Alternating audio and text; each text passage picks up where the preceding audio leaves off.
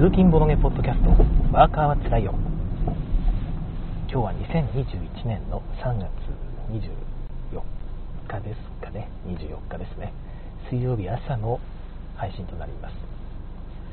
今朝の福井は、まあ、晴天ですね、ま、ちょっとうっすらと白い雲がかかっているような青空ですが、まあ、基本的に青空ですね。雲一つないと言っていいと思います。雲一つないですね。ちょっと暑いぐらいで日中はもう19度ぐらいまで気温が上がるみたいで春ですね。こういう日は本当にね仕事休んで外を騒ぐことかもしくは焚き火とかねしたい気分ですがなかなかそうはいかない、まあ、水曜日ということで中休みみたいなもんですよね。今日は休みぐらいの気持ちで一日やっていきたい感じでございます。えーとですまあ、ボードゲームニュースというわけじゃないんですが最近新作を、まちらほらと、まあ、見かけるわけですよタイムラインで。新作の予約ですね。でもなんかあんまりボードゲームの日本語版であったり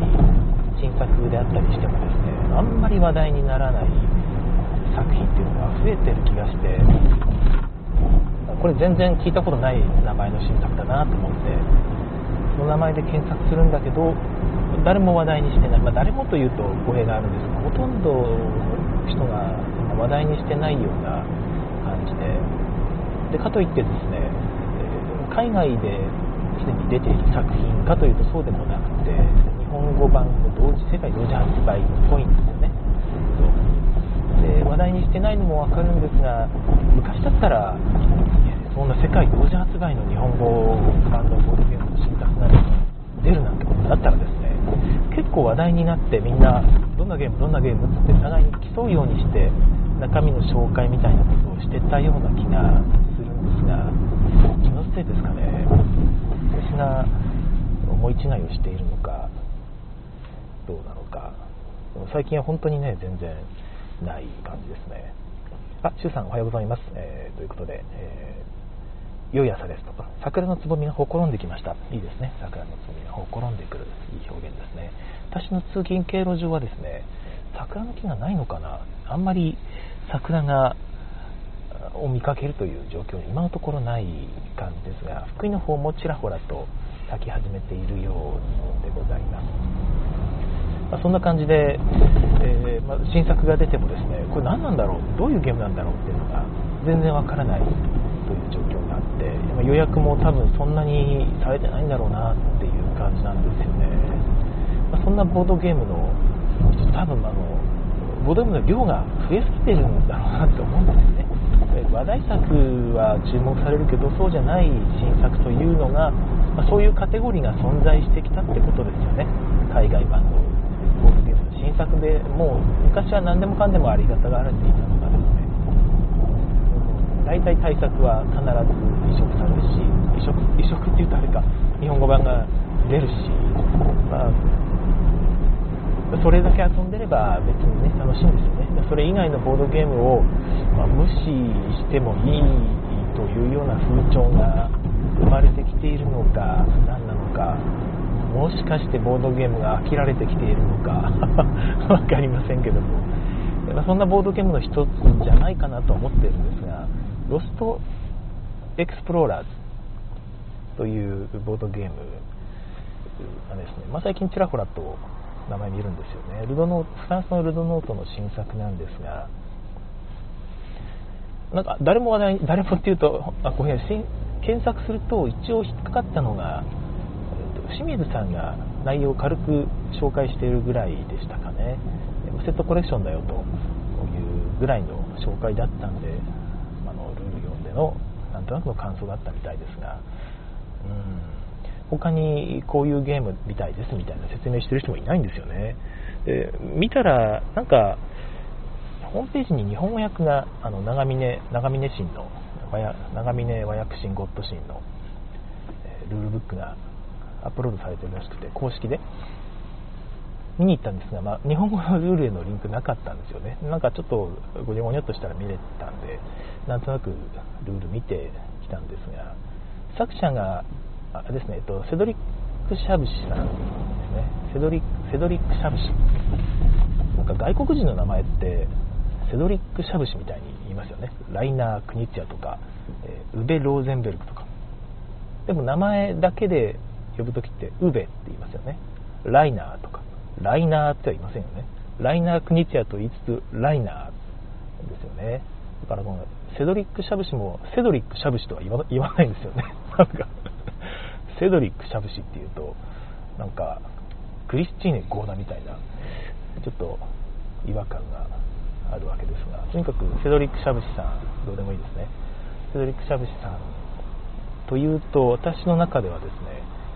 えーと、ルイスクラーク探検隊ですね、えーと、ゲームの前半はこうタイルをめくって探検していきですね。後半はそのめくられたタイルをまた戻っていくというめくられたタイルを前提にしてもう一回同じゲームをするのでゲームがガラリと変わりますよという感じの面白いゲームを作られた方で、まあ、実際面白かったし話題にもなったし売れたはずなんですが私の中での印象はですねその後出してきた割と最近のゲームである2人でお茶をというアリスのテーマですね、えー、不思議の国のアリスのテーマ鏡の国のアリスだったかな、えー、のテーマでハートの女王と一緒にサッシの勝負をするというデッキ構築でなぜか戦うというゲームなんですがこのゲームが私の中では印象が最悪なんですよ。あの 遊ん買って遊んで子供と遊んだんですがなんかよくわからないという感じのプレイ感。デッキ構築と言いつつもやってることはいわゆるトランプゲームの戦争ですね、えー、互いにデッキを持ってですねデッキの上から1枚せーのでめくって数が大きい方が勝つという本当に本当にそれだけのゲーム。ただし勝った方がその場の10枚ぐらいあるサプライから1枚1から10ですよね。サプライから1枚カードを選んでで自分のデッキに入れることができるという感じですね。ね勝った側が1枚入れる入れるってどういうことなの？よくわかんない。どんどんどんどん勝った方が強くなるからまた勝った方が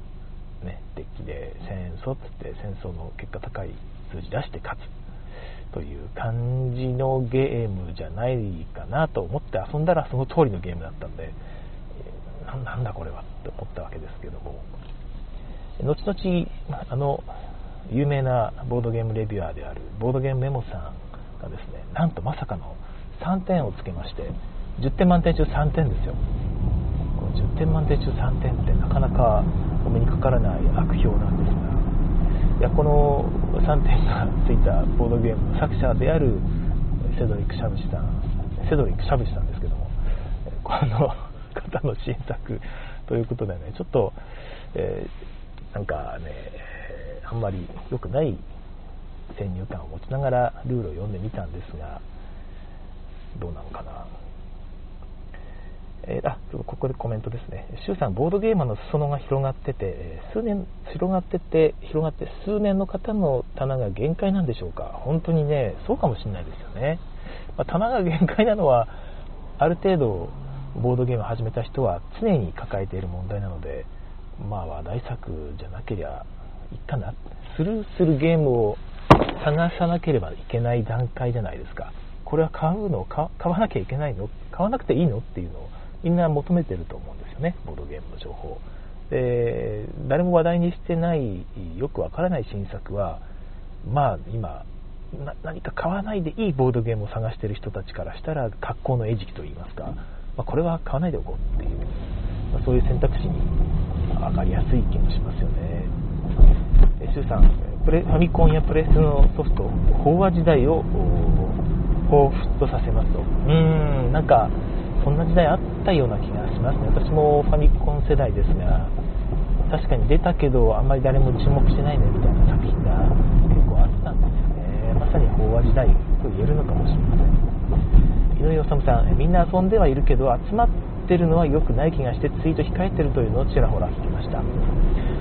んだゲームの感想は確かにしづらいのかもしれないですね、東京とかだと。なるほど。まあ、今回の場合はあの、まだ発売されてない新作ですので、予約受付段階です。まあ、それ、そういう話題の新作というのをみんなありがたがって、これはどんなゲーム、どんなゲームってみんなルールブック読んで紹介とかですねこれは期待だぞみたいな紹介をみんなしていた気がするんですが清水さん以外はしていないような感じという、まあ、一応ホビージャパンのゲームなのでホビジャパンツイゲームツイートさんは一応ツイワンツイートしているんですが君も川口博になれるみたいなね、まあ、それぐらいのそれぐらいのツイートなんですよね、まあ、ゲーム内容をセットコレクションだっていう話で一応ルールブックを読んでまいりましたけどちょっとね一応頭の中で軽く遊んでみたんですがもやもやっとしてますね。もやっとしてます。と、まあ、ちょっとなんかあんまり説明しづらいんですけど山札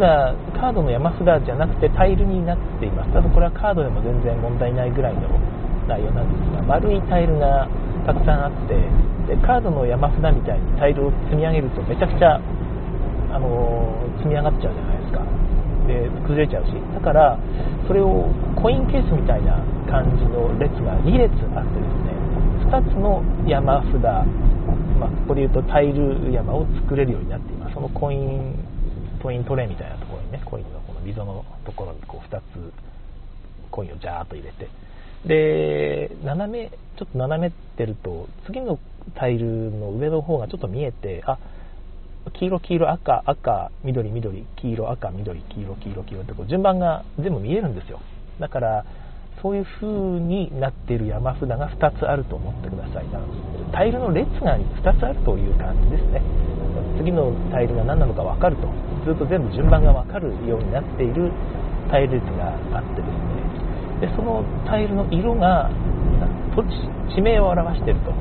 いう感じです。イタリアのベネチアからスタートしていろいろ行くんだって書いてあったので、まあ、イタリアの、あれ、ビネチアってイタリアですよね。ちょっと私、地理が本当に疎くて。で、その辺の地図の上を、こう、地図からここのこの場所に行きたいんだっていうワーカーをこの場所に置きたいんだって場合にはベネチアからその土地に向かう経路上に書いてあるアイコンですね乗り物アイコンが2個か3個ぐらい書いてあるらしいんでその乗り物アイコンをタイルとして取っておくと。なんかなんか青青黄色っていうような乗り物アイコン書いてあったらですねその列から青と青と黄色をなんとか取ってですね自分の手元に置いておけばその経路上に自分の駒を置けますと。この場所行きましたっつって駒を自分の駒を置けるらしいです。でその置いた時に自分の持ってる乗り物トークン3つ使ったんであれば3つのうちから1つ2つ使ったんであれば2つのうちから1つを捨てなければいけないので、まあ、その山札からの補充っていうのは常にしていかないと自分の行きたいところにもなかなか行けないよというようなハンドマネジメントですかね。ハンドマネジメントセットコレクションとハンドマネジメントとっていい気がします。でいろんな場所に行って何をするかというともう1個その2つの2列の山札があるじゃないですか。山札から取るときにその、まあ、乗り物トークンですけど乗り物トークンの裏面がですねなんか目的達成表示みたいな感じになってるんですよ。2, 色か 3, 2種類か3種類ぐらいの今度は土地の名前が書いてあることになっていてそれは見えない。ね裏裏向きにした時だけ入れる。となってるのでこのチップ取った時にタイル取った時にこのこの乗り物トークンいらないから裏向きにしようって裏向きで獲得すると、まあ、そこに地名が2つか3つぐらい書いてあると。でそれは目的達成トークンとして使うので自分の前に置いておいてですねえ自分の駒をいろんな土地にベネチアからねスタートしていろんな土地にこう2つか3つぐらい置くわけじゃないですか。で置いた時に俺この目的達成トークンの通りに人を配置したぞってこの目的達成トークンクーリアって、ま、ポイって捨てると、えー、なんとか自分の、まあ、まあ、スゴロクコマが2つある 2, 2列あるんですけどその2列のうちどっちかを一歩進め前に進めることができるっていう感じですね。そのすごろくを進めていくとなんていうか、途中に虫眼鏡マークが書いてあってですね、まあ、これが勝利点みたいなもんですね。えー、勝利点4ポイント取った人の勝ちです。虫眼鏡を4つ超えた人の勝ちですはい2段構えのセットコレクションですね土地に行くために乗り物のセットコレクションをしてでその土地を 3, 3つか2つか3つぐらいこう揃えて手元の目的達成ですねをクリアすると点数が伸びるよというだけの仕組みのだけのって言っちゃうとあれですけどもゲームです、まあ、一応肝となっているのはその勝利点を進む肝肝と言っていいのかな。ちょっとひねってあるのは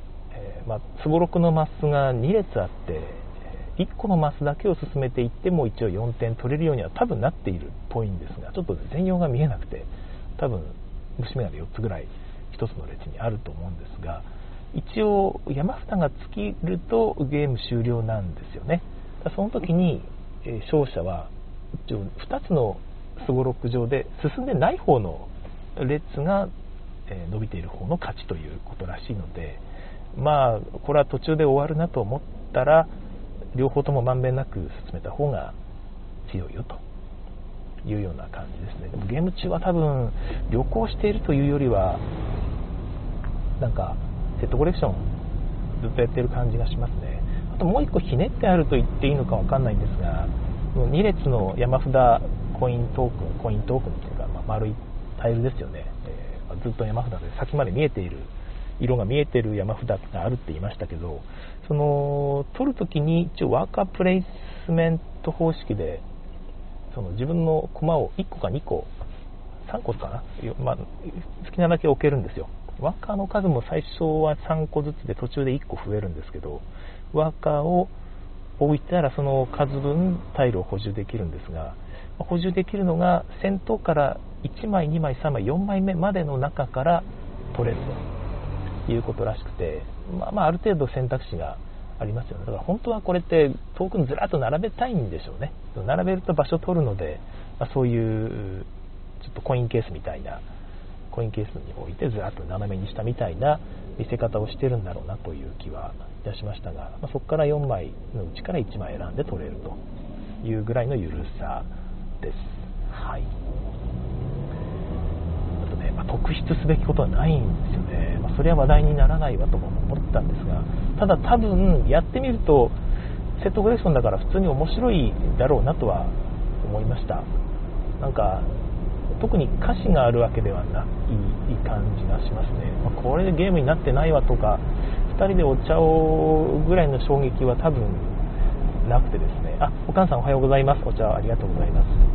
あそういえばあのシュウさんもねお茶バッグどんどんどんどんとねプラスにプラスにいっぱいいただいてます。ありがとうございます。遊んでみても多分ロストエクスプローラーの話をしておりますが新作ですね。まだ予約受付中ですで持っているのでなんかゲーム欲しいな気軽に遊べる簡単なセットコレクションゲーム欲しいなっていう人は買っていいかもしれないですね。タイルの丸いタイルの手触りとかも悪くないですし一応ベネツィアから、いろんな土地に旅をするというまあ、名前がロストエクスプローラーズで一応失われたなんか何かの入り口を探して探検する人たちっていうイメージっぽいんですがなんか、まあ、それも意味がわからない意味がわからないというか もやっとしている感じですがあの、まあ、なんかそういうねちょっと探検テーマでトークンを集めてですね、まあ、いい感じでやるともうちょっとあそこを切るぞっていう感じで考えると悪くないとは思います。珍味があるゲームじゃない気がするんですが、まあ、手堅くまとまっているなという気がしましたので、新しいゲームを求めてはないけどそういうちょっと手軽なゲームが欲しいっていう人にはいいんじゃないかな。値段もそんなに高くないんですよね。3000円台定価が3000円台で安いとこだともう2000円台後半ぐらいで買えるので買っておいてもいいのかな。私もねちょっと迷ったんですよね。娘と遊ぶのにちょうどいいんじゃないかなってちょっと思ったりもしたんですがいやでもこういうゲームいっぱい持ってるような気もするよな。でもまあ割と複雑すぎる気もするのでこれだと、まあ、シンプルでいいのかなとかいろいろ考えたんですがどうかな。ちょっとまだ悩み中です。すいません、えー、アルガさん、途中から聞いてたので何のゲームの話をしているのかわからなかったということで、はい、そうですね。何度か途中で行った方がいいんですよね。リアルタイムで聞いてる人は途中から聞きますので、ロストエクスプローラーズって名前をちゃんと言うべきでしたね。すいません。そんな感じのゲームが発売されますので、ぜひ、え予約してみてください。予約してみてくださいっていうような熱の入ったレビューではなかったんですが、いや普通に面白いと思いますよ、セットコレクション、2段構えのセットコレクションで普通に面白いですからね、で一応2本のそごろくを進める駆け引きなんかもありますし、まあ、途中でワーカーが増えるという例のね、2つとも並行して進めていくと、序盤に2つとも確か 3, 3マスずつ進めるとだったかな、ワーカーが1つ途中で増えるということになっているので、まあ、そこも含めてちょっと嬉しさがありますよね。であいつがあそこの最初の先頭の2枚取ってくれると次赤が取れるからこの順番だと赤取れるぞっていう駆け引きですよね。でそうすると逆にいや俺がここであそこ2枚取っちゃうとあいつに赤が渡るんだよなっていう感じですかね。確か目的をその裏面に乗り物タイルの丸い乗り物タイル裏面に目的が書いてあるって言ったじゃないですか。土地の名前が2つか3つ書いてある。それって確かオープンだった気がするんですよね。オープンじゃないのかな？オープンじゃない方が遊びやすい気がするんですがオープンだとするとあいつあそこに行きたいはずだから多分青い乗り物タイル欲しいんだよなって。青い乗り物タイル持ってないよなあいつ。だからここの乗り物タイルが出せないように邪魔してやった方がいいなみたいなちょっと意地悪な駆け引きなんかもまあ、必要となってくるのかもしれませんね。そう考えると、ちょっとやらしいゲームかもしれないですね。まあ、難しいですね。何かと。なんかこう、絞り合いのゲームになってしまうと、それはそれでプレイ感あまりよろしくないかもしれませんね。ロストエクスプローラーズですね。ロストで1個、あの、中黒が、中黒の丸がついてですね。で、エクスプローラーズですね。複数形です。ロストエクスプローラーズ何人かの方が話題にされているんですがほとんどがアフィリエイトツイートでもう本当アフィリエイトツイートなんとかしてほしいと思いつつもたまにこうタイムラインで見るとあそうこれは予約開始してるんだって、ね、役に立ったりもするので なんていうかうーんっていう完全になくなられると困るけど検索するときはね避けたいですよね。だから広告ツイートっていう表示をしないとその属性をつけてツイートしないとそういう広告ツイートできないっていう風にしてほしいですね。ですと検索するときに避けてオプションで避けてね広告は避けるみたいなことができるのでやりたいんですがそういう規約にしてもらって、えー、そういう属性をつけないで広告ツイートするとやっぱりダメだよっていうようなことにできないもんですかね。もしくはツイッターが広告リンクリンク先がいわゆる Amazon とかね楽天とかそういうショッピングサイトの URL の場合は自動的に弾くみたいなことを検索から避けてね弾くみたいなことにすると多分あれだな、まあ、自分の独自ドメインのサイトに広告を貼ってそこへ誘導するっていうことの方が増えてくるのかな。あそうだそうだ。リンク付きのリンク付きのツイートを外すっていう検索オプションですかね。そういうオプションがあったら多少は良くなる気もするけどまあね公式のツイートとかもリンク大体ついてますのでね。なかなか難しい。でもそれでもリンク付きツイートを外すっていうオプションはちょっと欲しい気もしますね。はい。もしくはまあこの人とこのアカウントのは検索から外すっていうブラックリストみたいなのをつけてもらえると私は非常にありがたい気がいたします。そんな感じですかね。えー、っと、ちょっと時間が微妙に余ったんです。が、余ったというか、実はまあ、この話は、ロストエクスプローラーズの話にこんなに時間を費やすつもりはなくてですね、さらっと話して本題に入る予定だったんですが、割と長く喋ってしまって、本題の方はですね、ローカルルールの話をしようと思ったんですよ。ローカルルールっていうのはですねボードゲームにもローカルルールがあるよねと。で、まあ、そういう話ですね。あの友達が IT 系の友達がこの間あの Twitter の DM で連絡してきてですね会社のそのボードゲームを好きな人が最近入ったんだと。でその人が、まあ、社内プレゼン会かなんかですかね。でボードゲームのプレゼンをしたんですよっていうんですよね。でその時にボードゲームのこう話をしたんですが聞いてる彼がその僕の友達ですね、ま、疑問を持ったんですね、まあ、どういう疑問かというとボードゲームのローカルルールでえこの人は違うルールで遊んでいた。この人は違うルールで遊んでいたって時にどうやってすり合わせするんですかって質問したらしいんですね、まあ、その友達もちょっと変わった友達なので、まあ、なんか気になったんでしょうね。でその質問を受けた人はプレゼンしてた人はいやあのちゃんとインストしますルール説明しますと答えたらしいんですが友達は腑に落ちなかったらしいんですよ。えどういうことって。今ルールがずれてる時の話をしているのになんでルールを説明してるその前の段階の話をするのって思ったらしくてどうも質問者の意図と回答者の意図がずれているのではないかと思ったらしくて僕に後で、えー、確かああなたボードゲーム詳しいでしょってちょっとこのこれどう思うって聞いてきたんですよねでも僕がそれを聞いて思ったのはあのルールインストをちゃんとしますっていう なんかプレゼンした人と同じ答えだったんですよね。あの多分その友達と彼が聞きたかったのはルーローカルルールみんながルールを知っていて、えー、遊んだ時。だだけどその知ってるルールがずれていたローカルルール同士で遊んでいた時にどうやってすり合わせするのって話だと思うんですけど。でねそので回答者の人が言ったちゃんとインストしますっていうのは間違えて聞く前の段階の話じゃないかってその友達は思ったと。ね。でもそうじゃなくてルール説明っていうのは毎回するもんなんですよね。ボードゲームの最近のボードゲームっていうのは。だからローカルルールでなんか違うえそれ違うみたいなことがもし起こったとしてもルール説明もう一回するからその時に発覚するし、まあ、吉村プレイ中にもしそれが発覚したとしてもちょっとルールを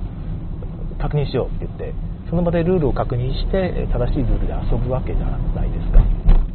まあ、それでもし分かんなかったらって話があるんで、まあ、その話は、まあ、明日しようかなとまた思っているんですが、まあ、そんなことをちょっと思ってですね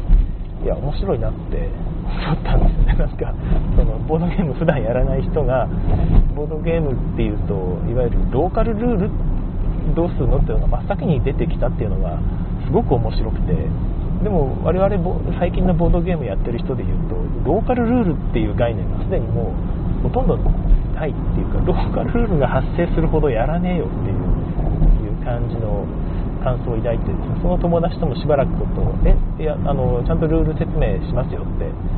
何回も言ったんですけどいやルール説明は前の段階の話ですよねって言って何言ってることがわからないみたいな やり取りがずっと発生していてなんか、えー、面白か本当に面白かったなっていう感じがありました。周さんからのコメントバランスがもう一息の傑作、はい、というものがあったとして、まあ、それで身内ではローカルルールで、えー、遊びます。あはいはいはいそういうことですよね。ローカルルールをすごく嫌がる人がいますので身内以外では気をつけています。はいなるほど。